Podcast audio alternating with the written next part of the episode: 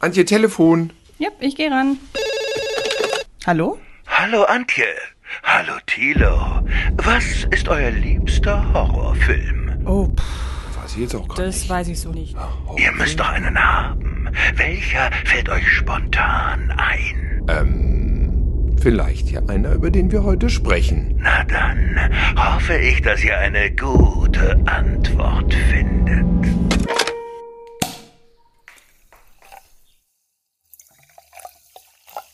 So, Antje, frohes Neues, würde ich sagen, oder? Frohes Neues, Tilo. Ja, darauf trinken wir ein. Darauf trinken wir ein. Und äh, ich freue mich sehr, dass wir es tatsächlich geschafft haben, diesen Podcast ein komplettes Jahr durchzuziehen. Also zumindest bis zum Ende des Jahres.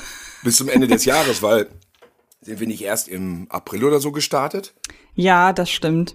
Aber ähm, wir werden im April dann unser Einjähriges feiern, würde ich sagen. Was dann auch in diesem Moment, äh, wobei, das hätte ich jetzt gar nicht groß erwähnen brauchen, weil in dem Moment, wo wir die erste Folge im 2024 aufnehmen, zeigt das ja schon, dass es weitergeht mit unserem Podcast. Das finde ich ist zum Ende des Jahres bei manchen Podcasts, die ich höre, habe ich immer so ein bisschen Sorge, dass die nicht weitermachen. Sind eigentlich noch Aber- andere außer uns jetzt on air hier direkt live? Wir sind ja live jetzt Silvester. Auf jeden Fall sind wir live, ja. Unsere erste Live-Übertragung, die direkt äh, in der ersten Sekunde 2024 beginnt. Das soll uns erstmal einer nachmachen. Alle anderen machen ja immer Ja. Ferien. Und wir bleiben auch tatsächlich hier sitzen unser ganzes Leben lang, weil wir wissen ja nicht, ob die Folge noch jemand zu einem späteren Zeitpunkt hören will. Das könnte natürlich sein. Aber das ist jetzt für alle die, die wirklich Silvester um 0 Uhr eingeschaltet haben. Dann auf jeden Fall Respekt an euch. Und äh, ich mag die Einstellung, dass man nicht groß Silvester feiert. Unbedingt. Weil, Ich weil bin man, man bei fragt sich schon Silvester, am nee, 1. Jan Silvester, ja, man fragt sich am 1. Januar eines jeden Jahres schon, was mache ich am 31.12.?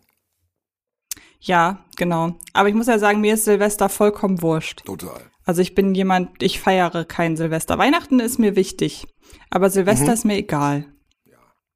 Und ich wollte dich gerade fragen, wie es dir geht und ob du schon alle Weihnachtsgeschenke hast, aber das verwirrt die Leute ja nur, weil wir nehmen auf zu einem Zeitpunkt vor Weihnachten. Aber sagen wir so, hattest du zum Zeitpunkt unserer Aufnahme schon alle Geschenke? ähm, doch, die meisten ja, tatsächlich. Es gibt noch, Sehr Es gut. gibt noch so, so formelles Zeug wie Karten ausdrucken, die man selber gestaltet hat und so, aber ähm, Ah, okay. die wichtigsten Dinger Ja. sind drin. Sehr gut. Ich habe auch schon alle. Ich muss sie nur noch einpacken und das passt wieder. Jetzt schließt sich wieder der Kreis zu unserem Podcast. Ich mache das jedes Jahr so, dass ich an einem Nachmittag die Weihnachtsfolge von Supernatural, falls du die Serie noch kennst, ähm, mir anschaue und nebenbei Geschenke äh, einpacke. Das ist wirklich so ein, seit Jahren meine Tradition. Die Folge wird immer beim Geschenke einpacken gekauft, äh, geguckt. So hast du das also gemacht letzte Woche. So habe ich das gemacht letzte Woche, du sagst es. Gut, wir halten das weiter aufrecht ja, ja. heute. Die haben eben sowieso Ähm, nicht zugehört. Auf Leute. jeden Fall die Leute da draußen, die das jetzt eben am 1.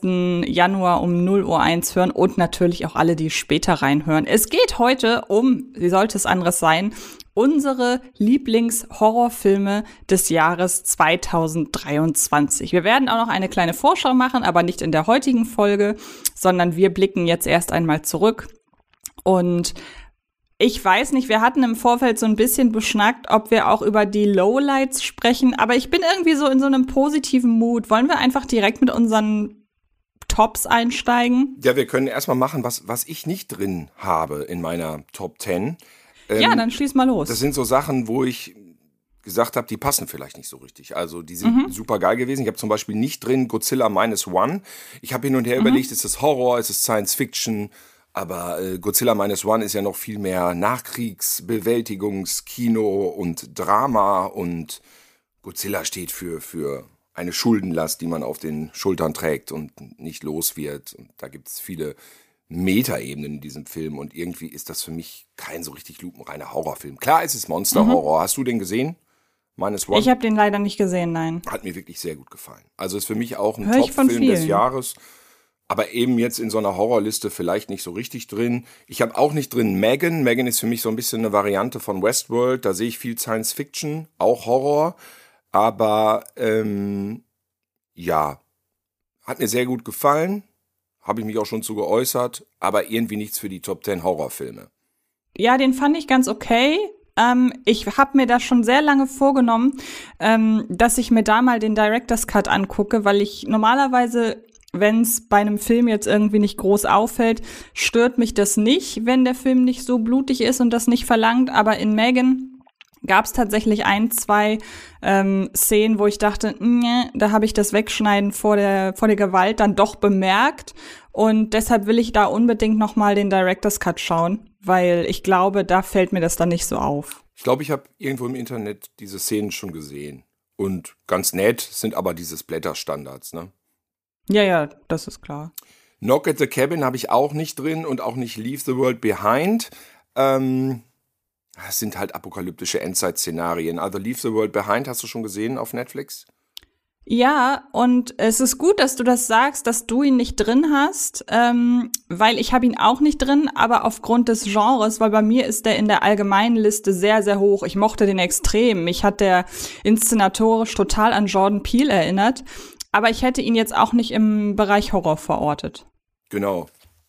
Ja, fand ich auch gut. Jetzt nicht total überragend, aber ähm, auf jeden Fall zwei Stunden bestes Unterhalt Unterhaltungsfernsehen, hätte ich jetzt fast gesagt. Was ich auch nicht drin habe, ist Bo is Afraid, weil das ist meiner Meinung nach auch eine ganz andere Baustelle. Ja. Wir haben ja drüber gesprochen hier, ne? Deswegen hätte man das theoretisch stimmt. das eingliedern können, aber. Genau, den habe ich auch nicht drin, aber tatsächlich nicht wegen des Genres, sondern weil der beim zweiten Mal gucken bei mir leider überhaupt nicht dem Stand gehalten hat, wie ich ihn nach dem ersten Mal gucken fand. Ah, ich ähm, habe den erst ich, einmal gesehen. Ich liebe ja die erste Stunde und die erste Stunde ist meiner Ansicht nach auch Horror. Ähm, aber ich muss leider sagen, je länger der geht, desto mehr nimmt er halt ab und ähm, ich habe mich beim zweiten Mal gucken leider in der letzten Stunde sehr gequält. Und das tut mir total leid, weil ich ja Ari Aster total mag. Ich habe ihn ja auch zu dem Film interviewt, ein ganz sympathischer, zurückhaltender Kerl. Und beim ersten Mal gucken war ich auch ziemlich, ähm, ziemlich angetan. Aber das hatte ich lange nicht mehr, dass ein Film beim zweiten Mal gucken so bei mir abfällt. Und wie gesagt, es tut mir total leid, aber deshalb ist er bei mir nicht in den Top Ten. Ja, kann ich verstehen. Also ich habe ihn nur einmal gesehen und der Eindruck, der von dem zehre ich noch. Und ähm, ja, ich fand es ja spektakulär, muss ich tatsächlich sagen.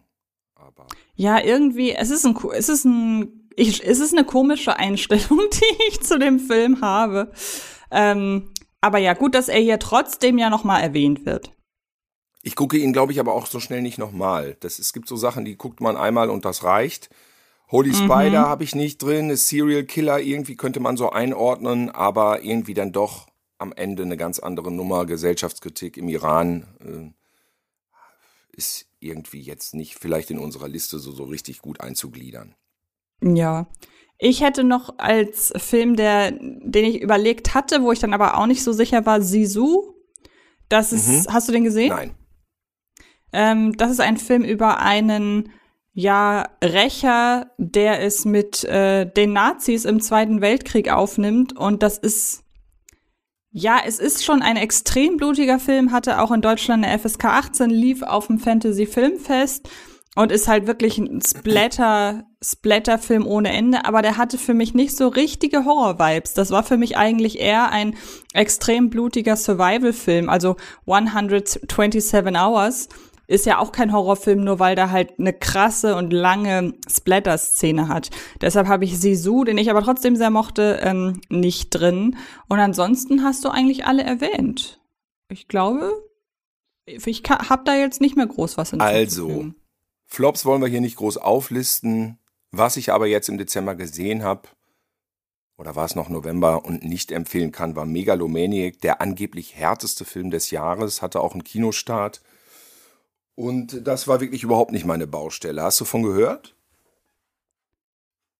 Ja, habe ich von gehört, konnte mir aber so doof das klingt, keiner so verkaufen, dass ich Bock hatte, den zu gucken. Also, ähm, das muss ich leider sagen. Ähm, alle von, alle, die mir von dem Film erzählt haben, haben mir so von dem Film erzählt, dass ich dann dachte, ja. Wir haben ja schon öfter so angucken. über doppelte Bedeutungen gesprochen und dass Horrorfilm so ein bisschen funktioniert heutzutage wie Satire, nur dann oft ohne Humor. Und der Film hat absolut nichts zu sagen, mhm. außer äh, irgendwelche merkwürdigen Menschen, die von ihrem Vater abstammen, der Serienmörder war, bringen Frauen um. Und das ist alles wahnsinnig schick gefilmt, macht so artifati prätentiösen Eindruck auf den ersten Blick, aber hat in Wahrheit da irgendwie zwischen den Zeilen gar nichts zu verkaufen. Also es ist, es ist im, im Kino dann als Fan des Genres vielleicht noch interessant anzusehen, aber wenn man drüber nachdenkt, ist es ehrlich gesagt fast schon ärgerlich. Ja. Also klar, SchauspielerInnen sind da okay. alle auf einem soliden Niveau und das ist alles ganz furchtbar trist und grau und deprimierend und Belgien von der schlimmsten Seite wieder, aber das bringt einen gar nicht weiter. Also auch für die Freunde der grafischen Gewalt ist da in Wahrheit gar nicht viel zu holen, außer einfach nur ganz, ganz, ganz schlechte Behandlung von wehrlosen Frauen. Tja. Ja, das muss ich mir auch nicht angucken. Nee. Gut.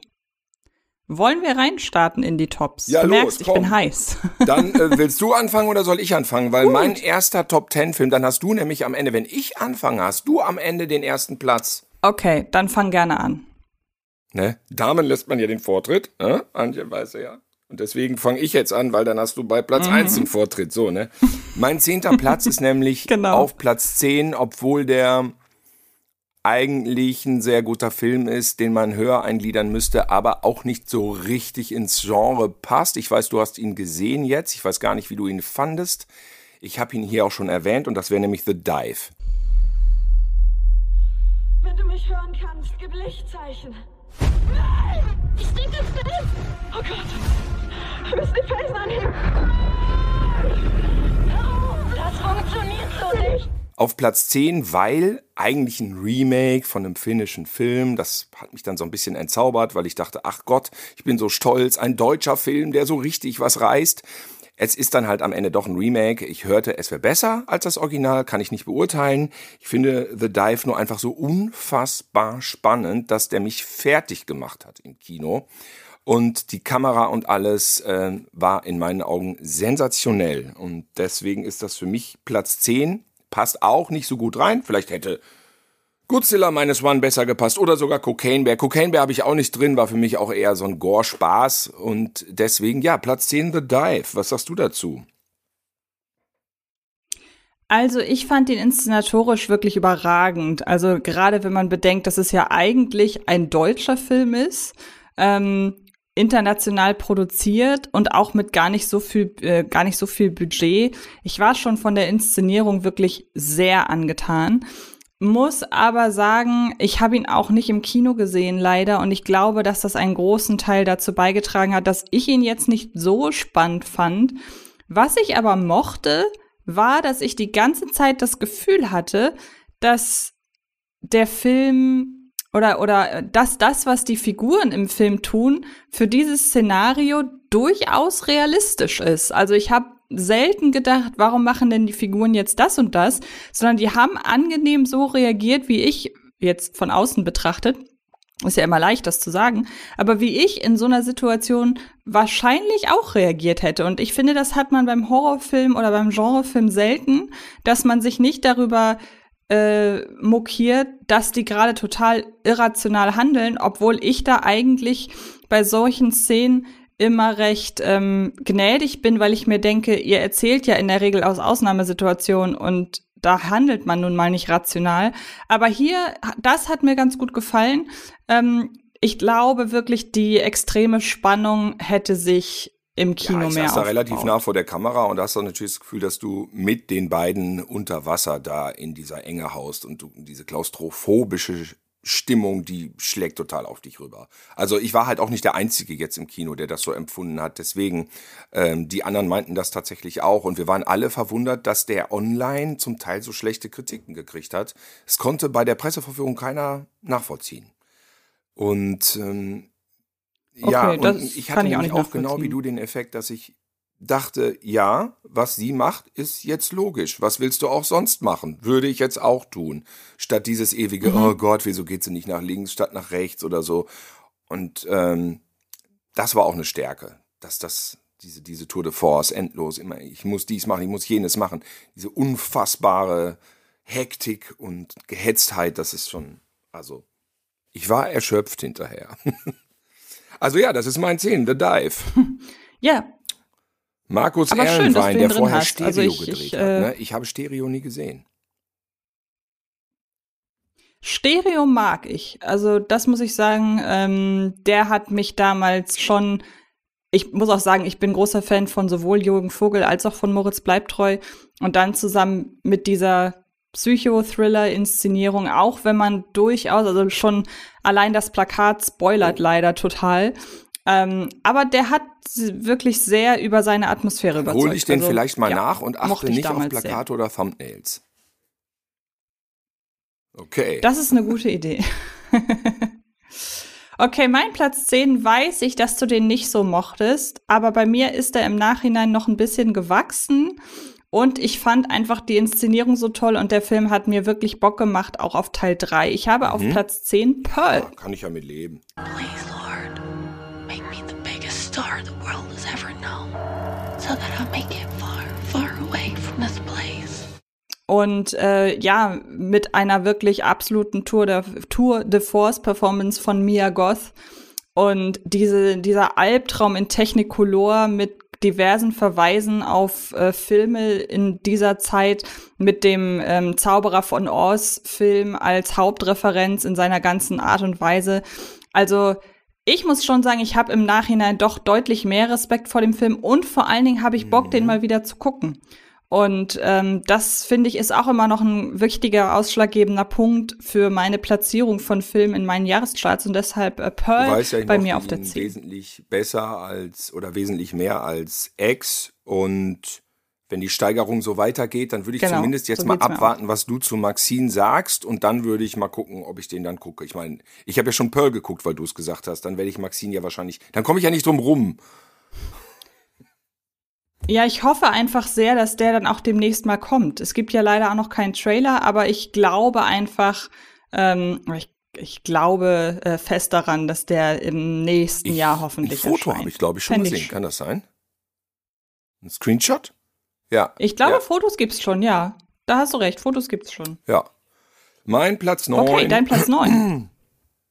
Ein sehr netter, unterhaltsamer Film. Vielleicht in anderen Jahren nicht unbedingt Top-Ten-Material, hier aber doch schon, weil er mir in Zeiten der schweren Krankheit warme Gefühle in der Bauchgegend beschert hat. Und das ist Totally Killer von Nanatschka Khan. Der kommt bei mir noch. Wollen wir den einmal schieben, bis der bei mir Dann kommt? schieben wir den. Dann mach du mal deinen Platz 9. Mein Platz 9 ist Infinity Pool. Aha. Kommt, kommt der ja, bei der dir noch? bei noch. Gut, dann schieben wir den Ja, ich auch. meine, das ist ja einfach die Frage, ob wir das dann schieben. Ähm, aber können wir gerne machen. Ich würde sagen schon. Ich würde sagen schon. Okay, also, dann geht's weiter mit Platz 8, würde ich sagen, wa? Mhm. Platz 8 bei mir, Renfield. Sorry to interrupt. Are you okay? I need to get out of a toxic relationship. Mit, Okay, ich glaube, gut, dass wenn wir jetzt nur noch Nee, das macht schieben, keinen Sinn. dann äh, macht das keinen Sinn. Erzähl mal ein bisschen was über Renfield. Renfield ähm, hatten wir hier schon im Podcast. Und ich habe einfach wahnsinnig viel gelacht. Ich mochte das als Nerdkino. Ich fand das toll, die alten Bela Lugosi-Szenen zu nehmen und den Nicolas Cage da rein zu kopieren und äh, Nicolas Holt, die beiden Nikolasse. Ähm, die Nerd-Ebene war super. Ich fand's toll, dass der Film ganz ernsthaft oder leicht ironisch natürlich auch einfach sagt, ich bin die Fortsetzung von Dracula 1931. Und damit ist es wahrscheinlich die Fortsetzung mit der längsten Spanne zwischen Original und Fortsetzung.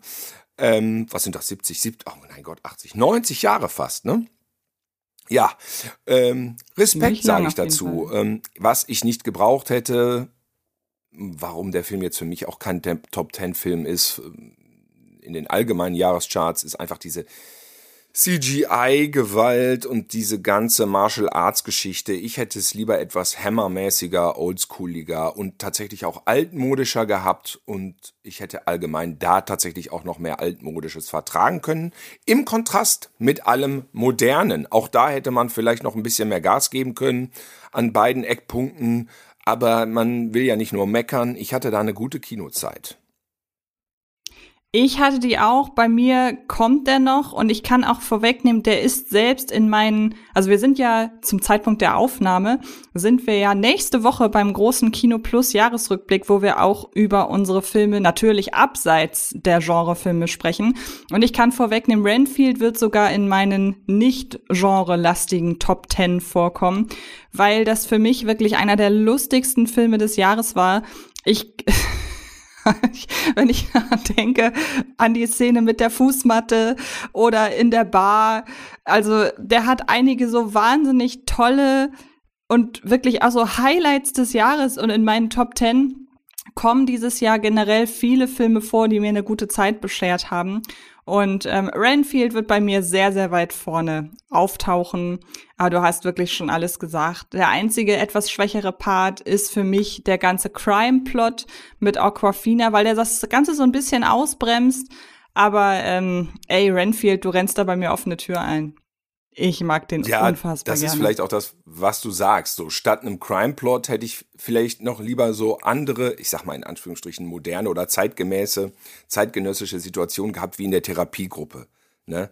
Äh, lieber ja, genau. sowas. Aber allein dieser aber allein die Therapiegruppe als äh, alles umspannende Rahmenhandlung fand ich auch. Die Therapiegruppe, großartig. wie gesagt, die fand ich ja super, ne? Nur ich hätte gern mehr von ja. solchen Elementen gehabt, als jetzt unbedingt wieder der große Gangsterboss und was weiß ich was. Aber sie brauchten halt die irgendwie tun. Futter für die Splatter-Szenen, damit Nicolas Cage Leute wegslaughtern kann.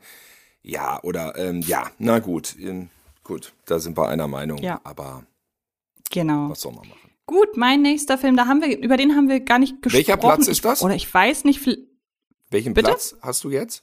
Das wäre mein Platz 8. Dein Platz 8. Mein das Platz 8 war Renfield und jetzt 8. kommt dein Platz 8. Okay. Genau. Und ich meine, wir haben nicht drüber gesprochen, aber vielleicht hast du ihn kurz erwähnt, weil du ihn geguckt hast.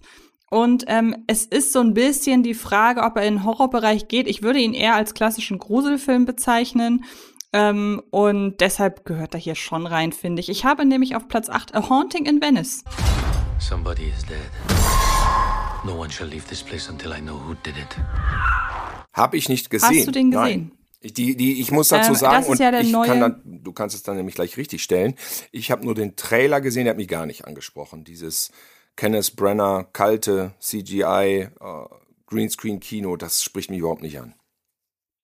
Also was ich richtig stellen kann, ist, dass es Greenscreen-Kino ist, ähm, okay. weil es wurde an Originalschauplätzen ah. gedreht.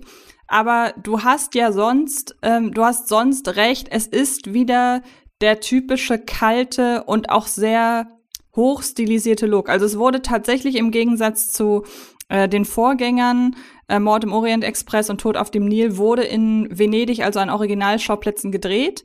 Das kann man ihm also nicht vorwerfen, aber ähm, er hat wieder den gleichen Look und er hat auch wieder generell diese inszenatorische Kälte.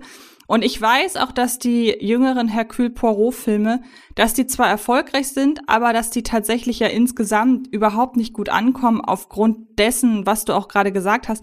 Ich muss aber ganz ehrlich sagen, ich mag das. Ich mag diesen sehr künstlichen Look. Ich mag diese Ansammlung an Stars, die da immer aufgefahren werden. Ich mag Kenneth Brenner als Hercule Poirot sehr gerne.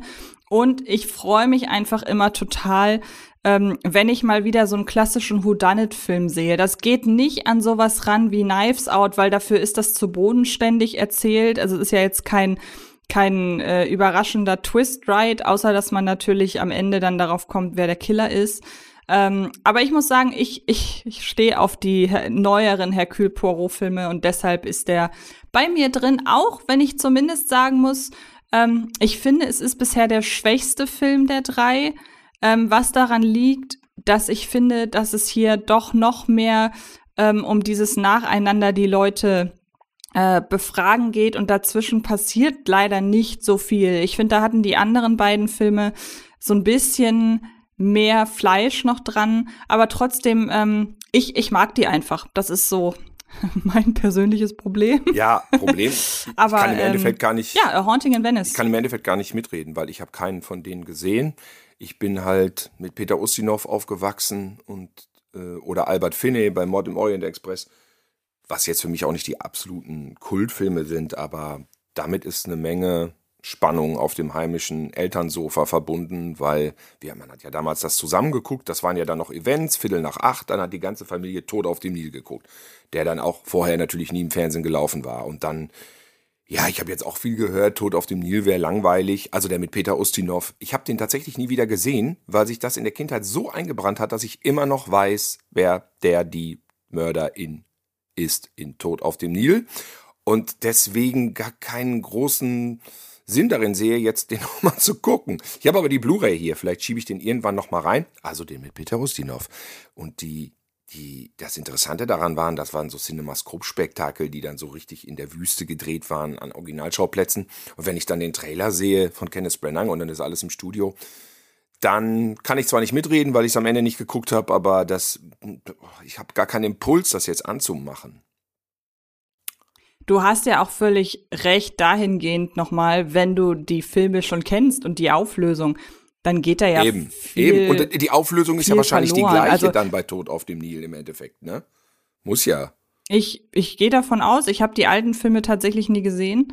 Ähm, aber unter den Umständen, so doof das klingt, ich glaube, ich würde sie dir dann noch nicht mal empfehlen. Also ich glaube, die, die Hercule Poirot-Filme, da muss man einfach so eine, so eine Affinität zu haben. Mich, bei mir trifft das halt irgendwas, aber es sind keine Filme, die ich jetzt bis aufs Blut verteidigen Ah, würde. schon, ich klar. mag die halt Mhm. einfach nur. Ja, das, das ist es halt. Ich habe jetzt zuletzt gesehen Rendezvous äh, mit einer Leiche. Das ist der dritte Ustinov-Kinofilm von Michael Winner und der Film ist von Canon produziert.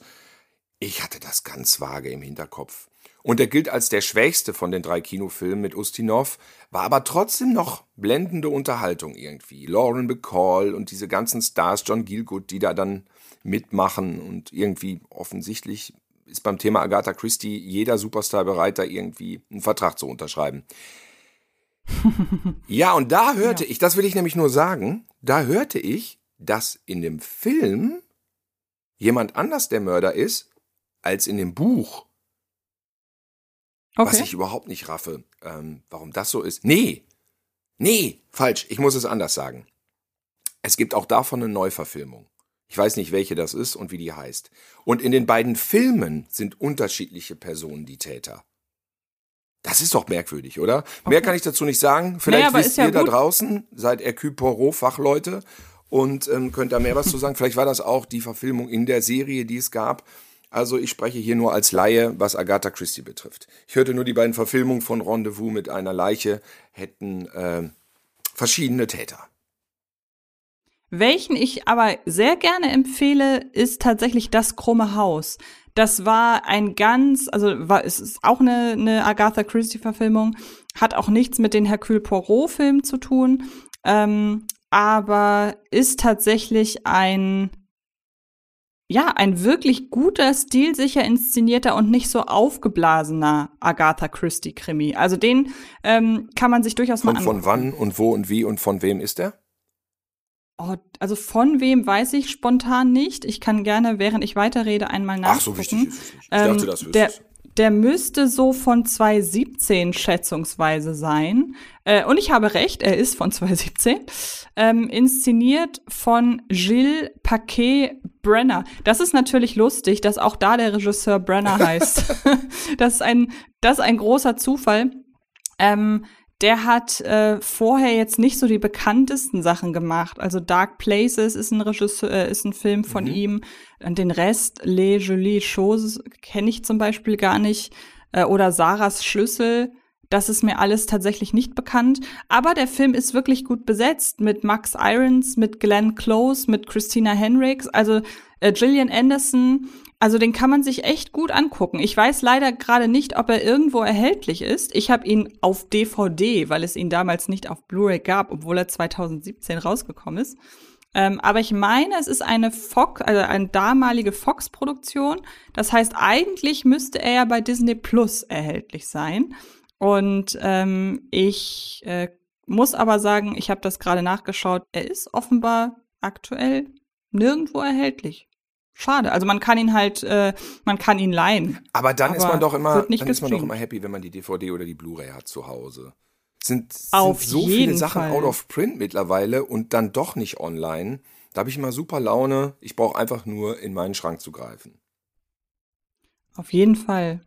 Nee, wie gesagt, leider äh, scheint es den aktuell nicht Ich zu hatte geben. jetzt einen, Aber kann man ich hatte nämlich jetzt einen Arbeitskollegen, der meinte so, das war reiner Zufall. Ich wollte mir mal die ganzen Saw-Filme wieder angucken, aber die kann ich nirgendwo streamen. Wo kriege ich denn die Filme her? Ich hab die überhaupt nicht. Da dachte ich, Mensch, wie geil, dass ich diese österreichische Box zu Hause hab. Ja, ich, äh, wir sind beide noch Verfechter des, ähm, des haptischen Mediums. Find Es wird gut. nach und nach wieder interessanter, wenn man Filmfan ist. Auf jeden Fall. Okay, wir haben sehr lange äh, über äh, A Haunting in Venice gesprochen, obwohl nur ich den gesehen habe. Respekt. Ähm, was ist denn dein Platz sieben? Ich weiß, dass mein Platz 7 bei dir wahrscheinlich höher drin ist. Was soll ich jetzt machen? Was soll ich machen, Antje? Einfach sagen, was Platz sieben ist. Thanksgiving von Kommt Eli Roth. bei mir noch. Hast du recht. Siehste, habe ich doch gewusst. Ähm, würde ich sagen, können wir schieben, weil jetzt auf meinem Platz sieben kommt nämlich ein Film, über den du eben schon reden wolltest.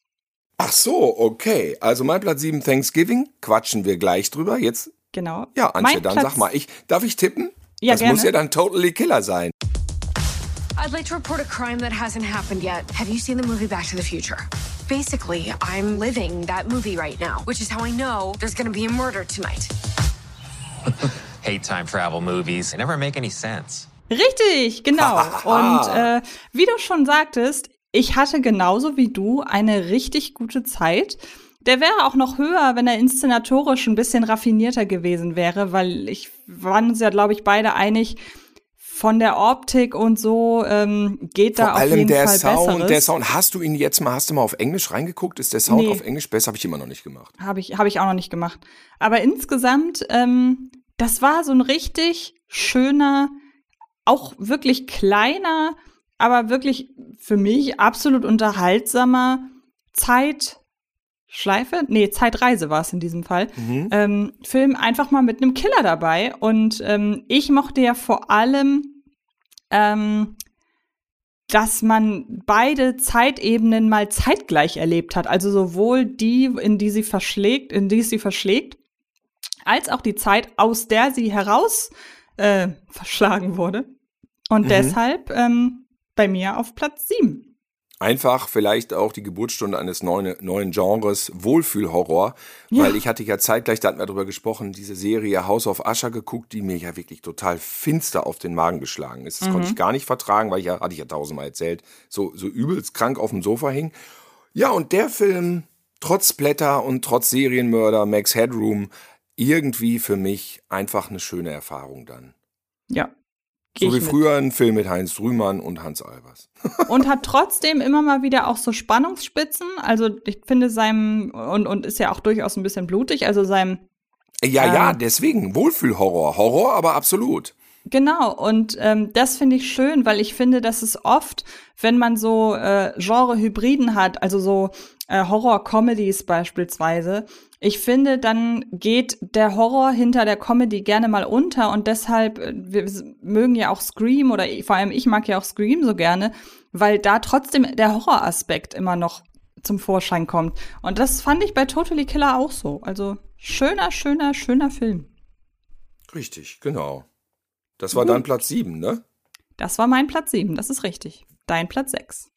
Es geht weiter mit Platz 6. Im Leben hätte ich nicht damit gerechnet, dass ich den mal in die Top 10 wähle.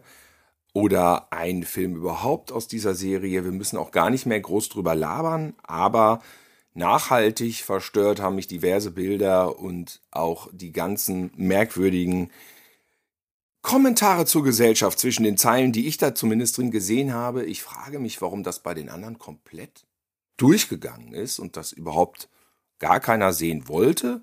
Oder bin ich einfach nur verrückt geworden? Auf Platz 6 ist bei mir Saw X. I still have a lot of work that needs to be done. Ja, bei mir auch. Auch auf, auch, auch auf Platz 6. Da Ja, das haben wir passt eine doch. direkte Überschneidung. Wir haben einen zwei Stunden Podcast über die Saw-Reihe gemacht. Ja. Ja. und waren uns sehr einig, dass der neueste mit zu den besten gehört. Ja, das kann man so stehen lassen. Und ähm, solltet ihr euch für die Reihe interessieren und habt unseren Podcast noch nicht gehört, dann hört einfach mal noch die Folge vom no, äh, Dezember nach. Da quatschen wir tatsächlich über alle. Über alle. Ich weiß, ein, eine Person, ein guter Freund von mir ist ausgestiegen, weil er meinte, ich kenne die Filme in Wahrheit gar nicht. Ich wusste irgendwann gar nicht mehr, worüber ihr sprecht. Also der kannte eins, zwei, drei oder so. Äh. Das, äh, ja, das kann ich dahingehend verstehen. Ähm, das wird sehr über, unüber, wird jetzt schon für Leute, die die Filme gesehen haben, irgendwann unübersichtlich. Und dann, wenn man sie nicht gesehen hat, ähm, wird's, wird's noch schlimmer, das glaube ich auch. Ähm, aber ganz, zumindest um ganz kurz auf ihn einzugehen, ähm, zum einen wirklich richtig fiese Fallen mal wieder. Zum anderen aber auch eine hervorragende Idee, Jigsaw bzw. John Kramer hier in den Mittelpunkt zu rücken. Das war schon lange nötig und obwohl der Film, wenn man sich das im Vorfeld so anhört, er spielt zwischen Saw 1 und Saw 2, dann denkt man ja auch, äh, haben sie sich überhaupt, hatten sie überhaupt keine anderen Ideen. Aber wirklich eine richtig gute Idee und ähm, ja, für uns beide auf Platz 6 finde ich absolut gerechtfertigt. Und wer es noch detailreicher möchte, ich habe mir auch die beiden Podcasts angehört von den Kollegen von ähm, Horror, äh, mhm. äh, Kolja und Wolf.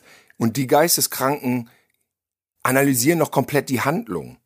Also ja, das hätte gut. ich komplett, das hätte ich nicht hingekriegt. Die, die, die, die ganzen Nebenfiguren, die haben alles, ich weiß nicht, was in diesen Köpfen vorgeht, ob die, ob die zu viel Zeit haben für irgendwas, weil das ist zusammengerechnet fünf Stunden, glaube ich, wow. über Saw. Also wer es ganz detailreich braucht, hier mal meine Hörempfehlung. Ich habe es mir tatsächlich komplett reingezogen, weil ich ja nur gerade wirklich im Thema war. Aber was die da alles noch erwähnen, das hatte ich zum Teil schon wieder vergessen. Das hatte ich zum Teil schon während der Filme, während ich die geguckt habe, schon wieder vergessen. Also ich weiß nicht, was die für akribische Listen da notiert haben. Ich hoffe, sie werden sie uns irgendwann mal präsentieren, diese Spickzettel. Die müssen exorbitant sein wie die Bibel. Aber habe ich großen Respekt vor. Und ist dann ja, ja, ja auch, wenn es fünf Super Stunden unterhaltsam. dauert, äh, ja, kann man denen nicht vorwerfen, irgendwas unterschlagen zu haben. Also es hat jetzt auch nicht irgendwie Längen oder so, sondern ähm, wenn man im Thema ist, ist das wirklich einfach mal Stück für Stück alles durchdiskutiert. Ja, könnt ihr mal reinhören. Horror. Schön, schön. Nee, Hor Horror, genau, Horror, ja. Dann kannst du eigentlich gleich mit deinem Platz 5 weitermachen, weil wir haben ja beide Saw X auf Platz 5. Platz 5 weiß ich, war sehr gut. Ich hatte auch schon mal drüber gesprochen, wurde bei mir beeinträchtigt durch, eine nicht so positive Publikumserfahrung während des Kinobesuchs. Das ist bei mir Talk to Me. Cannot go for more than 90 seconds. Am I clear? What happens after 90 seconds? Don't want to stay. Kommt bei mir Und, noch, können wir aber gerne ja, drüber reden jetzt. Ja, werde ich, glaube ich, noch mal gucken müssen, weil die erste halbe Stunde bei mir wirklich beeinflusst war durch Störgeräusche, Diskussionen und halt doch mal die Fresse und oh, ja, ich bin dann nicht so richtig gut reingekommen und dann der Rest des Films hat mir so gut gefallen, dass ich dachte, ärgerlich, aber wer sind jetzt nochmal genau die Leute? Ist das die Schwester? Ist das der Freund? Sowas nervt. Man muss schon den Anfang eines Filmes mitkriegen, um mitfühlen zu können. Es ist auch so, wenn ich im Fernsehen irgendwie mitkriege, oh, da läuft ja ein Film, den wollte ich immer schon sehen und der läuft eine Viertelstunde, dann gucke ich es eigentlich nicht mehr. Dann denke ich mir, dann gucke ich es einen anderen Mal. Weil es bringt einfach nichts. Man kann nicht so eintauchen, wie man müsste. Es gibt bestimmt auch Ausnahmen, wo die erste Viertelstunde gar nichts passiert, aber fällt mir spontan gar nichts zu ein. Also ähm, bei mir kommt er noch. Ich habe ihn jetzt auch vor ein paar Tagen das zweite Mal gesehen. Und ähm, auch mit jemandem, der eigentlich gar nicht, gar keine Horrorfilme mag. Also äh, mein Freund braucht tatsächlich immer, also er mag diese Horrorfilme, die im Kern eigentlich was anderes verhandeln, sowas wie Hereditary beispielsweise. Ähm, und ähm, deshalb war er von Talk to Me auch sehr angetan, weil es ja letzten Endes auch eine Abhandlung von Sucht ist und von Verdrängung und von Verarbeitung von Tragödien. Und der hat auch so zwei, drei Bilder, also da dieses Bild von dem Jungen, ähm, wie er da gefoltert wird oder auch allein wie er sich den Kopf ähm, gegen die Wand schlägt. Also da sind schon sehr da sind schon Motive drin, die sich bei mir auch wirklich eingebrannt haben. Also ja, Talk to Me, wirklich, wirklich guter Film. Ja, man könnte sagen, jetzt gar nicht negativ gemeint, aber es plätschert dahin, spannend dahin und plötzlich kommt dann so ein totaler Impact und der haut dich voll um. Genau, ja. Du denkst absolut. so, was? Was passiert denn jetzt plötzlich noch, ne? Ja. ja.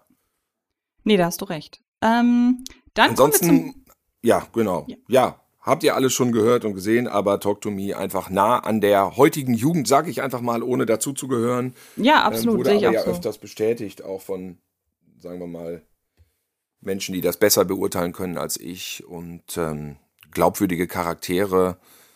Das ist alles etwas anders als bei dem ein oder anderen Teenie-Slasher, wo man denkt, wer war jetzt nochmal die Nase mit dem gelifteten Gesicht? Na gut. Ja, genau.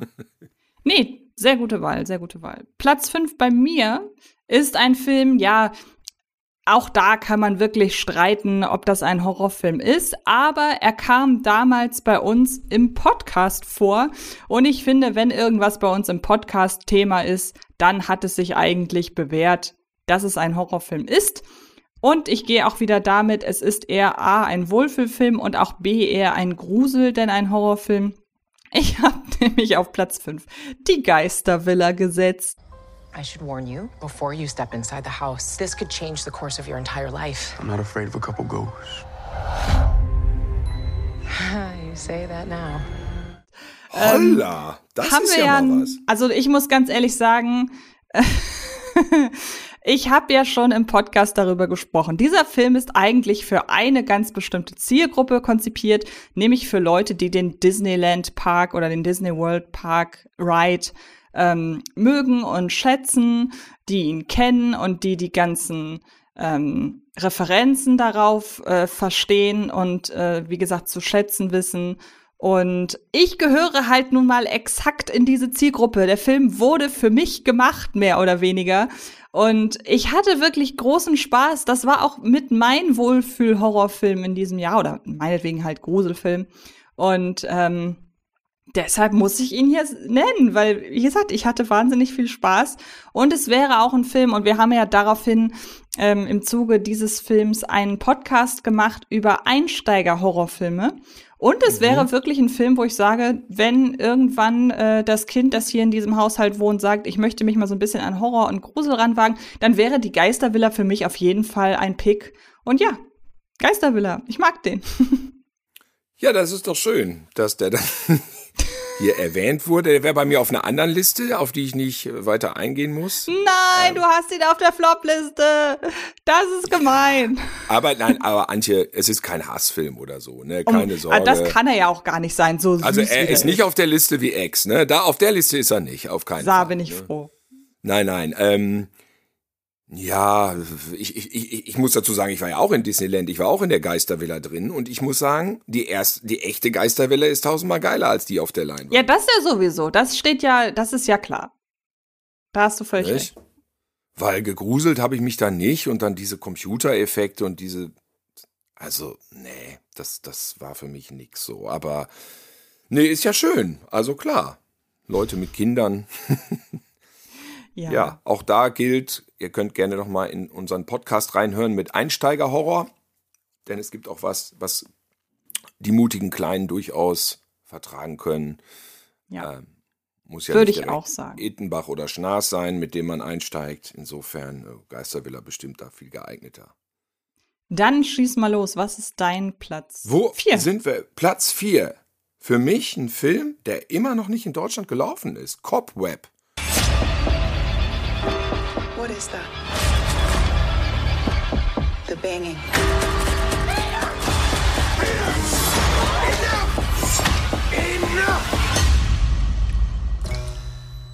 You don't hear anything, Peter.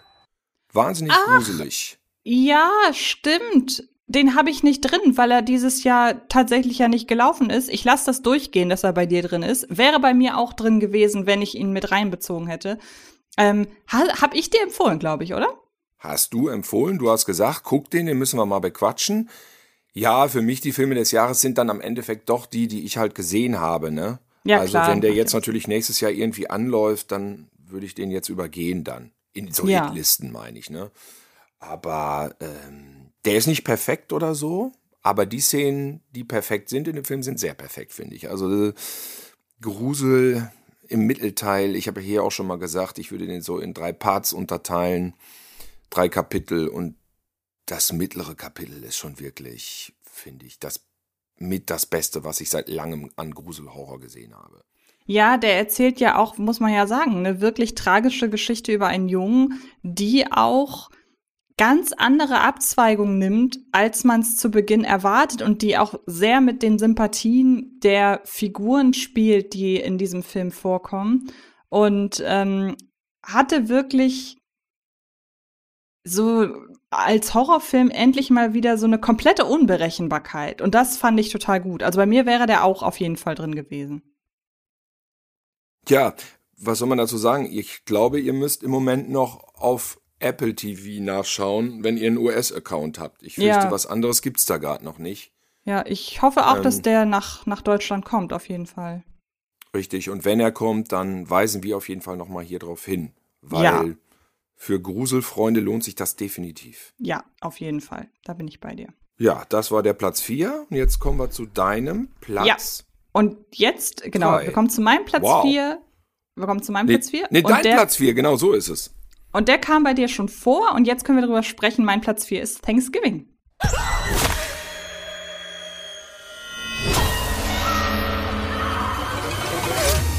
The longer this goes, the more twisted it gets. Every weapon he's using is straight off a Thanksgiving table. I don't want to spend my life looking over my shoulder. We need to stop him. Ah, ja, toll. Im Kino geguckt, mit der richtigen Erwartung reingegangen und voll zufrieden den Saal verlassen. Und lustigerweise, ich, wir haben jetzt schon hier mehrfach über ähm, Wohlfühlhorror gesprochen. Und es ist lustig, ich finde, dass Thanksgiving da eigentlich nicht reinpasst, weil er ist eigentlich zu derbe und zu brutal. Und wenn er dann wirklich mal düster ist, finde ich ihn schon ziemlich düster. Aber trotzdem bin ich aus dem positiv rausgegangen, weil der ja so überzeichnet ist, auch in seiner Gewalt, ähm, dass der mich nicht niederschmetternd zurück, äh, niedergeschmettert zurückgelassen hat. Deshalb ist das für mich auch so ein halber Wohlfühl-Horrorfilm.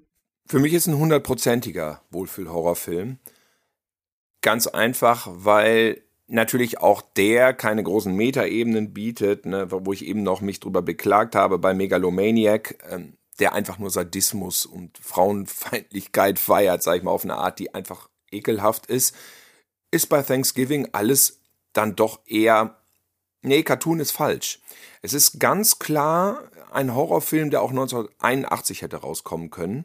Und er nimmt sich wirklich dieses Schemata von damals, macht so ein paar kleine Überraschungen hier und da vielleicht mehr, baut auf sehr solide, einfallsreiche, unterschiedliche, lustige Splatter-Szenen, also diese Splatter-Szenen, die wir lustig finden. Ich weiß nicht, ob das, dieser Humor sich für andere transportiert, die wirklich gar kein Blut sehen können.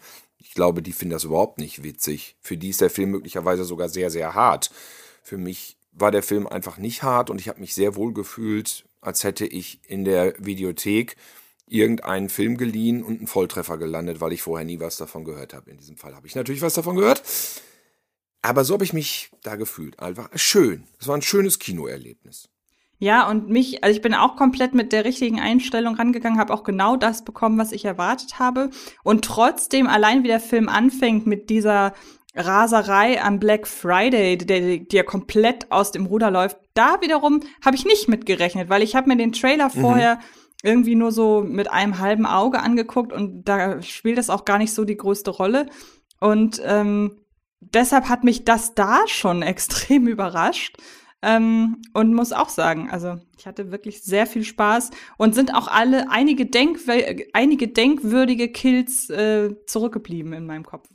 Ich Ich muss am meisten immer dran denken, wie der da vorne äh, in diesem Pickup sitzt und von hinten, was knallt dem durch den Kopf? Das ist das, wo ich immer dran denken muss.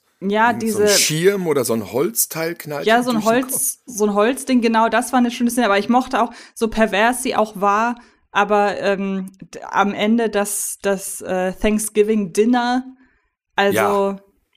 das war schon alles ziemlich, äh, ziemlich fies, aber wie du schon sagst, man geht da einfach mit einem immer noch recht guten Gefühl raus. Gefühl. Aber wichtig auch, dass der Killer ein gutes Outfit hat. Total. Und das haben sie ja auch nicht vernachlässigt. Das ist einfach, ist das, ja, mich hat es natürlich an Guy Fawkes erinnert, aber es ist ja gar nicht Guy Fawkes. Es aber ist, soll auch mehr- halb du- angelehnt sein, glaube ich. Ja, ah, okay. Aber es ist der, was weiß ich was, Gründervater, bla bla blub blub. Ich kenne Genau, mich da wirklich ja. in der amerikanischen Historie gar nicht aus. Müsste ich mir alles jetzt anlesen, habe ich nicht gemacht. Ihr wisst es wahrscheinlich besser zu Hause, wem genau das nachempfunden war. Der Name wird ja auch öfters erwähnt im Film selbst. Ja, ja, genau. Okay, da blamieren wir uns hier jetzt als Hobbyhistoriker und äh, da müsst ihr dann, da Genau. müsst ihr dann eben selber mal googeln. Wir kommen jetzt aufs Treppchen. Ich bin total gespannt, was dein Platz 3 ist. Top 3. Ja, ist die Frage, ist es Horror, ist es kein Horror? Ich finde, es ist sehr derb, es ähm, hat mich doch oft in der Magengrube getroffen und ich bin ja auch ein Sensibelchen. Deswegen aber, allein wegen der Wirkung, ist bei mir Platz 3 Infinity Pool von Brandon Cronenberg. I don't understand why we're doing this. We barely know these people. It's one day. Let's mix things up a bit. You're just happy you found your fan club. I've been waiting six years for your second book. Is it coming out soon? I'm working on it. What do you do for money then? You married rich. I actually came here looking for inspiration. Habe ich mir anhand deiner Erzählung schon gedacht, zumal ich ja auch wusste, dass er noch vorkommt. Ja, eins, also mit finde ich, wir haben über, wir haben über Wohlfühlhorror gesprochen. Das ist definitiv keiner, äh, Nee. sondern wirklich ein Film, aus dem ich ziemlich verstört rausgegangen bin, muss ich sagen. Jetzt auch nicht auf die komplett niederschmetternde Art, aber der mich schon, ja doch, kann ich so sagen, der hat mich schon irgendwie verstört. Ja, man geht raus und denkt sich, was, was, was genau wollten die mir jetzt irgendwie sagen? Geht's um Kapitalismus? Geht's um Egoismus? Geht's um Ausbeutung? Schaffst du dir deinen Avatar, der für dich leiden soll? Ist das irgendwie die Arbeiterklasse sozusagen, die dir egal ist? Da gibt's so viele Sachen drin, ähm, auch wieder zwischen den Zeilen. Eigentlich muss man den zwei, dreimal gucken, um das nochmal sacken zu lassen. Ich habe ihn jetzt noch einmal im Kino gesehen und er hat mich doch ein bisschen, ein bisschen überwältigt auf seine Art. Ich meine, der ist karg und herzlos. Ähm, es gibt nicht so wirklich viele Sympathieträger und was da passiert, muss man auch erstmal verknusen. Es ist ein bisschen surreal, irgendwie beängstigend. Es ist das Gegenteil von Wohlfühlhorror. Ja, es dreht Ja. einem ein bisschen die Magengrube um. Ja, ich habe ihn zweimal gesehen, einmal im Kino in der ungekürzten Fassung und einmal zu Hause in der US-Fassung, wo ein paar äh, Szenen fehlen, was man aber gut kaschiert hat, das muss ich sagen. Er ist ja in Deutschland, ich habe ihn mir in auf, auf habe mir die deutsche Blu-ray geholt und in Deutschland ist er tatsächlich komplett ähm, komplett ungekürzt erschienen und ähm, hat krasse Gewaltspitzen, ist auch sehr nackt, also hat auch viele Sexszenen drin, die auch sehr künstlerisch sind. Und man muss sich komplett darauf einlassen, auch auf eine äh, kreischende und keifende Mia Goth. Ähm, aber ja, der ist schon, der ist schon heavy und ich finde, es ist auch einer dieser Filme, die zum mehrmaligen Gucken einladen, weil ich glaube, dass man da immer noch neue Dinge drin sieht. Man muss darauf, wenn man ihn einmal gesehen hat, natürlich Bock haben. Und ähm, das ist durchaus eine Herausforderung. Aber Ja, vielleicht haben wir jetzt der ein oder anderen Person Bock gemacht, sich den anzuschauen. Ja, was da geschnitten ist, ist vor allem männlicher Hardcore. Ja, genau. Das war, das ist auch klar. Das kann in Amerika nicht drin sein. Ist ja praktisch völlig. Ja, deshalb ist es auch in Amerika nicht drin, aber in Deutschland schon, weil in Deutschland haben wir da ja jetzt nicht so viele Probleme mit. War der Film ab 18 oder ab 16? Das weiß Ab ich gar 18. nicht. Der war ah, das dann doch, ne? Genau. Ja, es ist ein schwerer Brocken. Da Ja, muss man schon in einer bestimmten Stimmung zu sein, aber deswegen sind wir ja hier. Es geht ja nicht nur um Wohlfühlhorrorfilme. Mir fällt gerade auf, so Co- Cocaine Bear, das wäre auch schon, also er ist bei mir nicht in der Top 10, aber der würde ganz gut zu diesem Wohlfühlhorror eigentlich passen. Das ist eigentlich, Cocaine Bear ist eigentlich Wohlfühl-Gore. Ja, aber ich hätte ihn jetzt eher so in Wohlfühl-Action gepackt, glaube ich. Oder das Tier-Horror-Splatter, ja. Ja. Äh. Ja, okay. Mein Also es ist auf jeden Fall ein Genre, was wir hier vielleicht nicht heute, also ich nicht mehr unbedingt, aber was wir vielleicht in Zukunft noch öfter mal erwähnen werden. Wohlfühlhorror finde ich Ja, stimmt. auf den Punkt. Es muss ja nicht immer so extrem derbe sein. Oder man kann es ja verbinden. Bei Thanksgiving Derbheit und Wohlfühlhorror kombiniert. Mhm. über meinen Platz 3 brauchen wir gar nicht mehr sprechen, weil wir haben schon über ihn gesprochen, nämlich Talk Aha. to Me. Ah, Talk to Me ist bei dir drei, ja, das ist ja. Das ist mein Platz 3. Ich bleib dabei. Innerhalb, innerhalb der letzten zehn Minuten bin ich dabei geblieben. Ein äh, wirklich ganz, ganz großer, fantastischer Film, der ja jetzt auch ein Sequel oder Prequel bekommt. Und was wir wohl gar nicht drüber sprachen, es ist ja auch wirklich beeindruckend. Es ist ein Regiedebüt von zwei australischen YouTubern. Und ähm, ich hoffe sehr, dass man von denen noch viel sieht. Jo. Ja, wenn der erste Film schon so gut ist. Genau. Dann Der ist halt auch große- inszenatorisch wirklich super. Ja. Und ähm, was mir bei dem halt auch noch aufgefallen ist, ist, dass ähm, der so tut, als hätte man alles davon irgendwie schon gesehen. Aber letzten Endes nimmt er dann immer an den entsprechenden Abzweigungen doch, ja, irgendwie eine andere, nicht die naheliegende. Und ähm, das finde ich, das finde ich alles sehr schön. Aber haben wir man kann, ist richtig, man kann nicht das ganze Geschehen da voraussehen. Genau. Deswegen auch, auch diese Splatter-Szenen haben einen wahnsinnigen Impact, weil sie kommen motiviert, aber trotzdem aus heiterem Himmel. Ja, absolut. Also wie gesagt, die Szene mit dem Jungen, oh. die hat mich schon fertig gemacht. Ja, ja, wenn man so eine Top Ten drehen, äh, wenn man so eine Top Ten hier so aufstellen müsste der extremsten Szenen oder sagen wir mal der nachhaltigsten Szenen, dann würde die auf jeden Fall ganz weit oben stehen. Ja, definitiv. Des Jahres, Szenen des Jahres, ja. Ja. Okay, dein Platz zwei. Jetzt wird mein es richtig Platz zwei. Ja, jetzt wird's, jetzt kommt die Top Two. Äh, mein Platz zwei hat dich ja gar nicht so berührt und viele andere auch nicht, aber viele andere doch. Das war irgendwie, glaube ich, hatte ich so das Gefühl, so ein 50-50-Ding. Bei den einen hat er gezündet, bei den anderen gar nicht. Ich konnte es gar nicht verstehen. Mich hat es begeistert im Kino. Ich hatte so einen Spaß.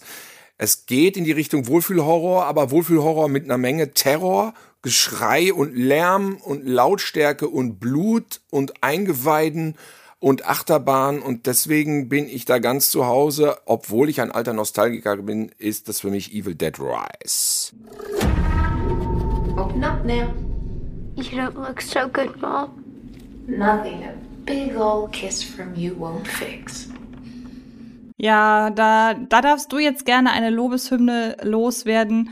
Ich fand ihn auch nicht schlecht, aber mich hat er enttäuscht, weil ich ihn für wesentlich blutiger, ich hätte mir was wesentlich blutigeres, ähm, ja, was wesentlich krasseres einfach erhofft und das leider nicht bekommen. Aber, ähm, also für meinen Geschmack, aber sag gerne, wie hat er es auf deinen Platz zwei geschafft? Also Blue, also vom, das verstehe ich überhaupt nicht. Von, wenn man die Liter an Blut da mal nachmessen würde, dann würde ich sagen, es ist der blutigste Film des Jahres. Welcher ist denn da noch blutiger? Also, nee. Das ja. wurden doch wirklich da Gallonen von Kunst, Kunstblut verschüttet. Ja, ich weiß ja. auch nicht. Ich habe ja schon gesagt, die Szene mit der mit der Käsereibe war mir zu harmlos. Ach, die hat mich gar nicht interessiert. Diese Sadismen brauche ich gar nicht bei Tanzen. Aber ich will auch gar nicht, ich will jetzt auch gar nicht drauf rumhaken. Du sollst ja sagen, warum du ihn toll findest ich mochte dieses Achterbahnmäßige, dieses Schreien, diese Lautstärke, diese Anarchie, dieses alles kaputthauen, ob Körper oder Gegenstände. Alles wurde zerstört. 90 Minuten lang wird da nur Gas gegeben und ähm, ich werde penetriert mit einer Tonspur und einer Bilderflut, die einfach äh, da Evil Dead mäßig für mich nichts übrig lässt, was ich mir wünschen müsste.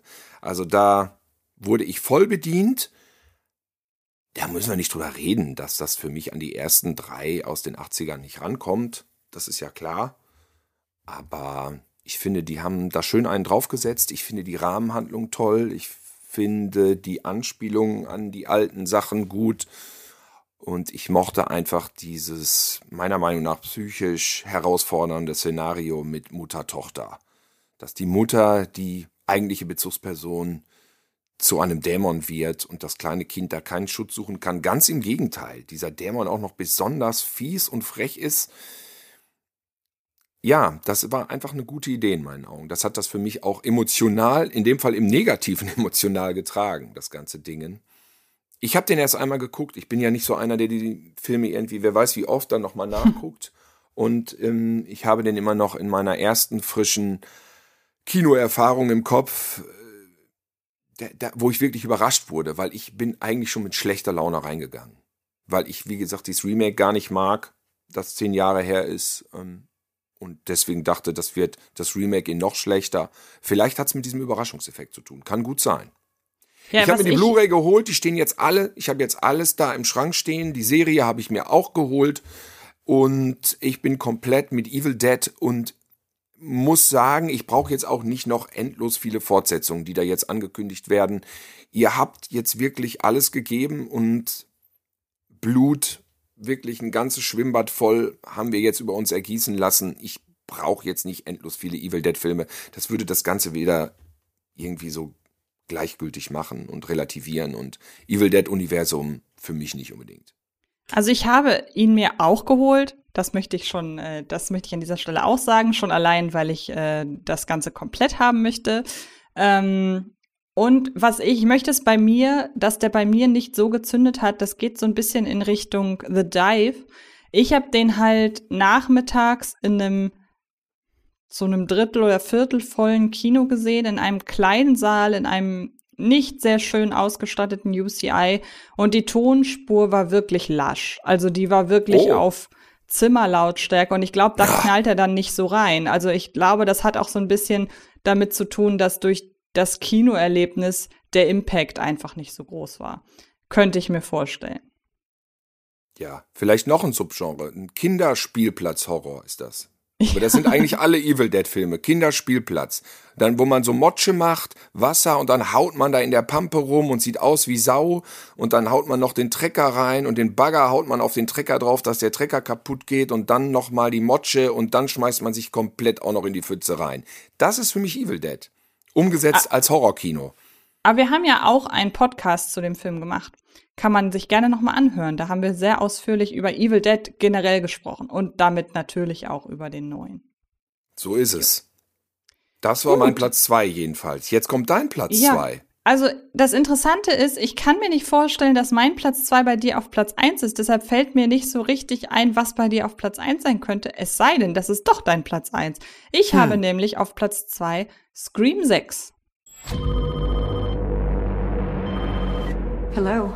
Let's play a game. You know you're like the 10th guy to try this, right? It never works out for the dipshit in the mask. Maybe. But there's never been one like me, Gail.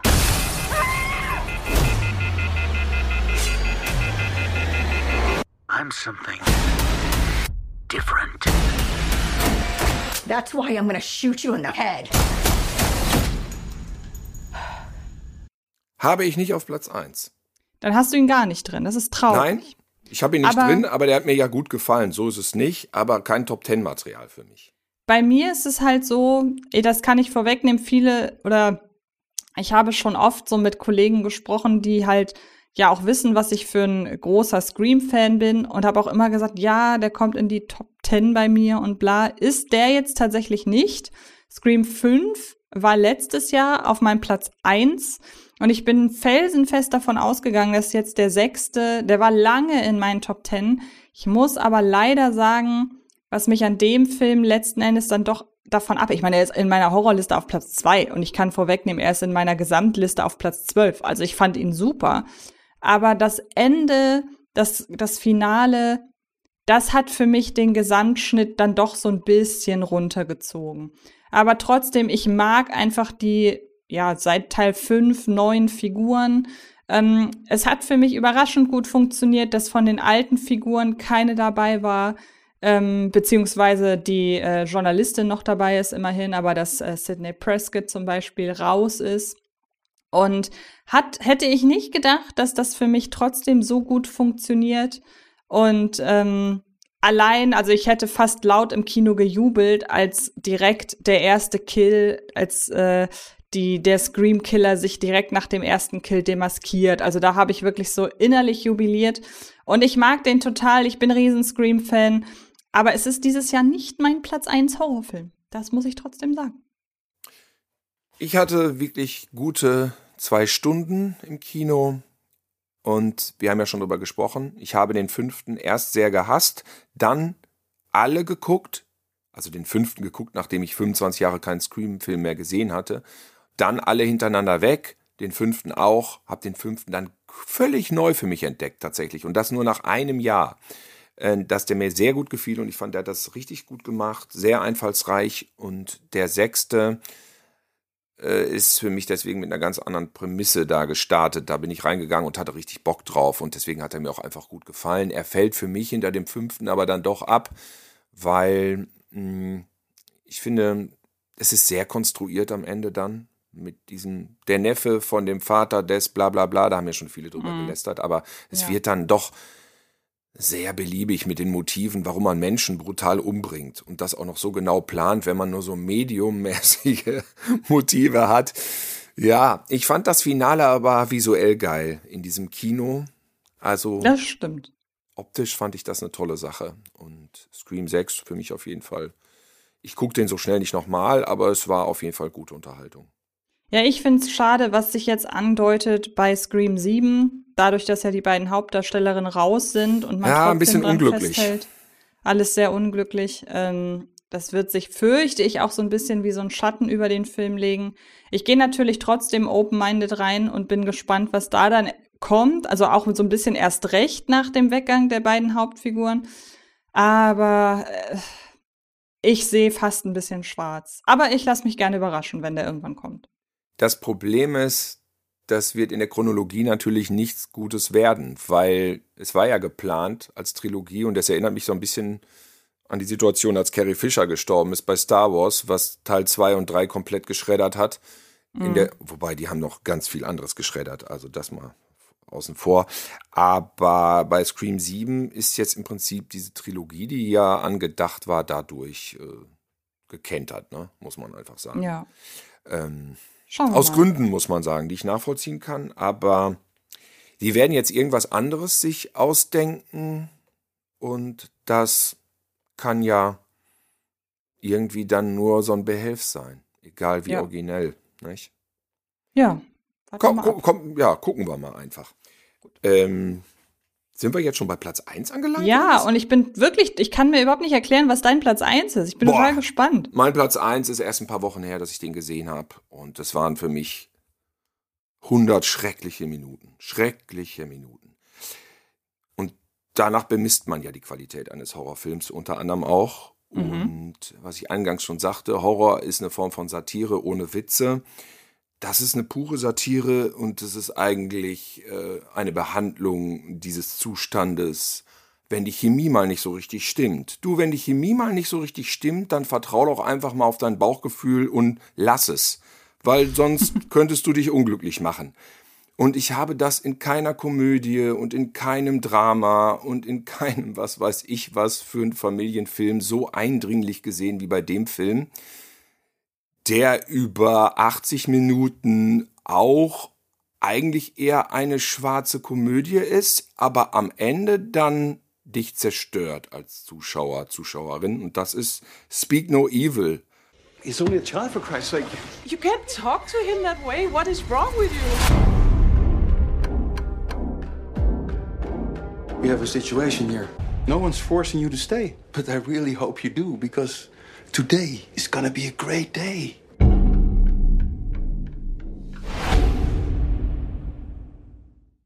Von Christian Okay. Taftrup aus Dänemark. Mhm, habe ich gesehen. Der, wie ich gelesen habe, in Dänemark selbst, glaube ich, schon 2022 angelaufen ist, aber bei uns erst im Sommer. Und der nächstes Jahr ein Remake bekommt, ein US-Remake mit unter anderem James McAvoy. Ja, Als will ich kleiner das nochmal Funfact. gucken, du? Ist die große Frage, ja. Ja, also es war schrecklich, diesen Film zu sehen. Ich kaufe mir da jetzt auch keine Blu-ray von. Ich werde den so schnell nicht nochmal einlegen. Ich will auch gar nichts spoilern und nichts zum Ende sagen, weil viele haben den vielleicht noch nicht gesehen ähm, und werden jetzt vielleicht darauf zurückgreifen, weil man kann ihn streamen und das ist meine absolute Empfehlung für Leute, die wirklich am Ende dann doch ein bisschen hartgesottener sind. Ja, so leichtfertig möchte ich den gar nicht jedem ans Herz legen. Ja, ist, glaube ich, auch besser so. Ähm, weil mir das, also der ist schon wirklich sehr, sehr hart. Ähm, ich fand tatsächlich die alle, also die ersten 80 Minuten, von denen du ja sprachst, die fand ich tatsächlich mit am schlimmsten. Weil das einen so in eine Bedrängnis bringt, in die man fast, also in die man einfach überhaupt nicht geraten möchte, weil man ja total sich die ganze, also der Film zwingt einen ja letzten Endes dazu, dass man sich fragt, wie würde ich reagieren? Und man kann immer sagen, ja, ich hätte, das habe ich ja auch schon zu The Dive gesagt. Man kann immer sagen, ja, ich hätte da aber anders reagiert und wie doof sind die denn und so weiter. Aber der Film arbeitet es total gut heraus, dass es ja, ja, gesellschaftliche Zwänge mehr oder weniger sind. Und die einen können sich da eher raus, irgendwie rauswinden und haben dann weniger schlechtes Gewissen. Und die anderen fühlen sich da halt dann doch verpflichtet, gewisse Dinge zu tun. Und ähm, ich muss nur sagen, gegen Ende hin fallen da dann doch zwei, drei Entscheidungen, wo ich nicht sagen kann, dass das in einer Übersprungshandlung passiert. Also ich sag nur Stofftier. Ähm, Stofftier ist die realistischste Szene im ganzen Film. Glaubst du, wenn ja. du in, wenn du aus so einer Situation rauskommst, ja. dass ja, du dann ich, noch mal ich, zurückfährst? Ich kenne die Stofftiersituation. Und ich habe mit Eltern so? gesprochen und alle Eltern sagten, ja, das macht man dann. Ich kenne aber diese auch Situation. wirklich, wenn du aus so einer wenn du aus so einer Terrorsituation rausgehst? Es ist, es ist auf der Kippe. Die Frage ist ja auch, wer setzt sich durch? Das wird ja auch durchgespielt im Auto. Wer setzt mhm. sich jetzt durch? Und wenn einer natürlich dann zu weich ist, dann ist das die Situation. Das, ähm, das ist so. Also ich okay. wusste sofort, ich wusste sofort, wie es weitergeht. Ich dachte nur so, nein. Ja, okay, das ist spannend, weil ja. das wäre so ein Moment, ich glaube, aber ich bin auch jemand und ähm, ich kann von mir sagen, dass ich generell jemand bin, der relativ deutlich sich auch von anderen dann so abgrenzen kann. Also ich wäre jetzt zum Beispiel niemand, bestes Beispiel, es steht jemand vor der Tür bei einem Überraschungsbesuch. Mhm. Und ich hätte überhaupt keine Probleme zu sagen, das passt nicht, tschüss. Und das, das ist, glaube ich, so ein, so ein, das kann, kann man aber auch nicht von jedem erwarten, weil es dann ja doch berechtigt auch sich einfach so gehört, dass man dann sagt, hey, komm rein und dass man das dann zu schätzen weiß und alles.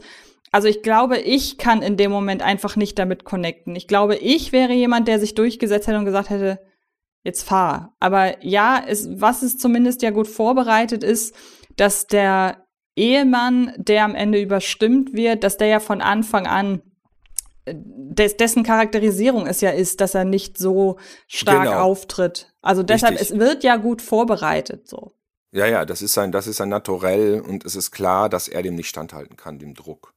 Ja. Ähm, was man zum Thema sagen muss, man muss nichts vorher wissen oder erlebt haben. Es geht nicht um Depression oder Traumata in diesem Fall. Nee, es geht mhm. einfach nur um Situationen, die jeder von uns kennt. Ja, indem man irgendwie vielleicht sich mit Leuten in eine entspannte Situation begibt, von denen man denkt, das ist doch nett und dann ist das gar nicht so nett vielleicht, auch nicht so schlimm. Und das ist die Ausgangssituation einfach. Ähm, ja. Und diese, diese, es gibt unzählige Momente in dem Film, die jeder schon mal irgendwie so oder ähnlich erlebt hat. Und trotzdem, unterm Strich, ist das eine ganz bittere Pille. Ich habe nicht einmal aufs Handy geguckt und ich habe mir nichts zu trinken geholt und ich bin auch nicht auf Toilette gegangen. Diese 90 Minuten habe ich am Stück komplett gelähmt auf dem Sofa gelegen und war wirklich froh. Ich habe doch, ich habe auf die Uhr geguckt zwischendurch, weil ich aus der Situation raus wollte.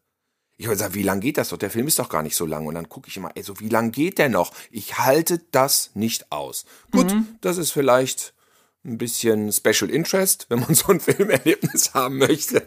Aber deswegen machen wir auch einen Horror-Podcast und kein äh, Benjamin Blümchen-Podcast. Den du natürlich trotzdem. Nee, nee.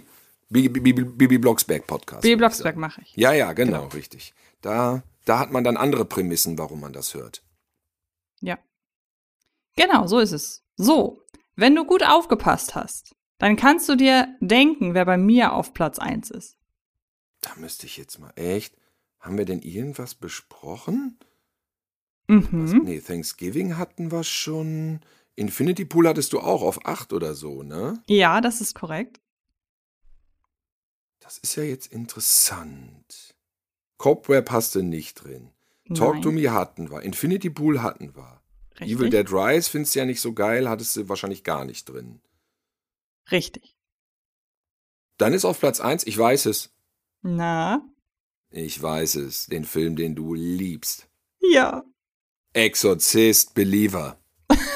Richtig, genau, denn ich bin der einzige Fan des Films auf dieser Welt. ja, genau, genau.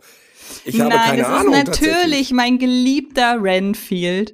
Some call me the Dark One. Others, the Lord of Death. To most, I am Dracula. Okay, obviously we're dealing with a little bit more than just narcissism here. Ach ja, ähm, natürlich! Habe ich nicht dran gedacht, weil wir schon drüber gequatscht haben. Ja, Renfield Platz ja, 1, toll. Eben, wir haben schon drüber gesprochen. Also Renfield ist bei mir auf Platz 1 Ich hab's schon gesagt, er hat einige der besten Gags des Jahres. Ähm, er geht für mich so in eine Kategorie mit, ist jetzt kein Genrefilm, aber mit zum Beispiel Dungeons and Dragons, der, find, der bei mir im Grunde genau das Gleiche ausgelöst hat, nämlich einfach nur diesen puren Spaß. Und ähm, ich bin generell auch noch ein sehr, sehr großer Fan von Nicholas Holt. Ich glaube, von Nicholas Cage sind wir alle irgendwie Fan. Aber Nicholas Holt, ich finde ihn einfach so knuffig und so süß. Und ich könnte mir den stundenlang angucken. Und alles an diesem Film hat mir Spaß gemacht. Ich habe ja schon gesagt, die äh, leichteren Schwächen in dem Film sehe ich auf jeden Fall in der ähm, Crime-Handlung rund um Aquafina. Aber selbst das, also ich finde auch eine Aquafina, die relativ schnell nerven kann, passt hier in diesen Film total gut rein. Und hey, wenn wir einen Film haben, in dem wir das erste Mal zu sehen bekommen, wie es wirklich aussieht, wenn jemandem die Scheiße aus dem Leib geprügelt wird. Ich meine, was soll man da noch sagen? Also, es ist für mich, war ein ganz, ganz großer Spaß. Und ähm, in meinen Horrorfilmen und Genrefilm-Charts äh, muss dieser Film in diesem Jahr auf Platz 1 sein. Das geht gar nicht anders. Auch ein Vertreter des Genres, wie haben wir es genannt? Wohlfühlhorror. So, muss man sagen, fällt mir da gerade ein. So ist es. Ich finde interessant, dass wir eins, zwei, drei, vier, fünf, sechs Überschneidungen haben. Also könnt ihr da was rausziehen, was unsere Essenz ist? Das ist Totally Killer. Renfield, Thanksgiving, Saw X, Talk to Me und Infinity Pool. Das sind dann ja. vielleicht sechs Filme, die ihr euch mal reinziehen solltet, falls ihr sie noch nicht kennt. Würde ich auch sagen. Genau. Tja. Ja, das war doch ein schöner Abschluss. Ich finde, jetzt hat man auch für die, ja gut, die Feiertage sind ja jetzt zu Ende, aber für die nächsten Feiertage und für die nächsten zwölf Monate in diesem Jahr habt ihr jetzt ganz viel zu gucken und ähm, schreibt uns doch gerne mal, was so eure Horror-Highlights des Jahres waren. Das würde mich sehr interessieren, ob es da, ähm, ja, ob es da ebenfalls Überschneidungen gibt. Ja, und was kommt jetzt dieses Jahr so? Hast du schon von was gehört? Also ich weiß, dass jetzt die Konstantin einen deutschen Horrorfilm rausbringt, nämlich Ende Januar schon. Das solltet ihr euch vielleicht mal notieren. Home Sweet Home von Thomas Sieben. Wo das Böse wohnt ist der Untertitel der vielleicht etwas beliebig ist. Und der Gimmick daran ist, dass es ein One-Shot-Film ist. Das heißt also ein Horrorfilm ohne Schnitt. Mhm. Ob das für Horror gut ist oder nicht, das müsste man dann mal testen. Ähm, hört sich jedenfalls erstmal mutig und interessant an, sowas anzugehen. Und ähm, ich bin vor allem auch aufs Making-of gespannt. Wie oft probt man dann sowas durch? Ja, ich weiß, dass bei Victoria haben sie ja damals äh, drei äh, drei Durchgänge gemacht und der dritte war es dann. Das äh, ja. weiß ich noch von Sebastian Schipper, der One-Shot. Ähm, Deswegen, das ist auf jeden Fall äh, die deutsche Variante mal an einen Horrorfilm ranzugehen und ich habe mich tatsächlich auch gefragt, wie lange das überhaupt dauert, dass das mal deutsche Produzenten aufgreifen, weil der Hype geht ja jetzt schon etwas länger, dass günstige Horrorfilme weit vorne in den Charts landen mhm. und es ist ja eigentlich perfekt fürs deutsche Kino, wenn du wenig Budget einsetzen möchtest oder nur kannst, da was zu reißen einfach. Eigentlich schon, ja. Justus von Donani spielt mit, den kennt man. Den mag ich sehr. Und Nilam Farouk, die jetzt auch die ins Kino kommt mit 791 Kilometer. Taxi? Taxi, mhm. warte, wie heißt das das mit den Kilometern, ne? Dieser Doch, ich glaube 791. Also ja. die wird die hat ja durchaus Starpotenzial, finde ich. Und ja. ähm, ist dann jetzt tatsächlich in zwei wahrscheinlich sehr unterschiedlichen Filmen zu sehen. Einmal Horror, einmal, was ist Taxi? Ist das ein Drama, Komödie? Eine Tragikomödie, glaube ich. Tragikomödie, ja. Ja. Deswegen fängt das Kinojahr, das deutsche Kinojahr möglicherweise sehr stark an. Ansonsten weiß ich gar nicht so. Kommt eigentlich schon Exorzist 2 dieses Jahr? Ich glaube, der ist nicht angekündigt. Ähm, was aber kommt, zwar erst im Oktober, aber ich glaube, da freuen sich viele drauf. Oder sagen wir so, ich glaube, da sind zumindest viele gespannt. Äh, Terrifier 3, den ich mir nicht ah. angucken werde. Aber Nein? ich bin sehr gespannt auf die Rezeption des Films. Wie? Wie, den guckst dann, du dir nicht an? Wir müssen doch die Terrifier-Folge machen dann im Herbst. Ja, ja vielleicht fange ich ja bis dahin an zu trinken und ja, trink mir dann Mut an.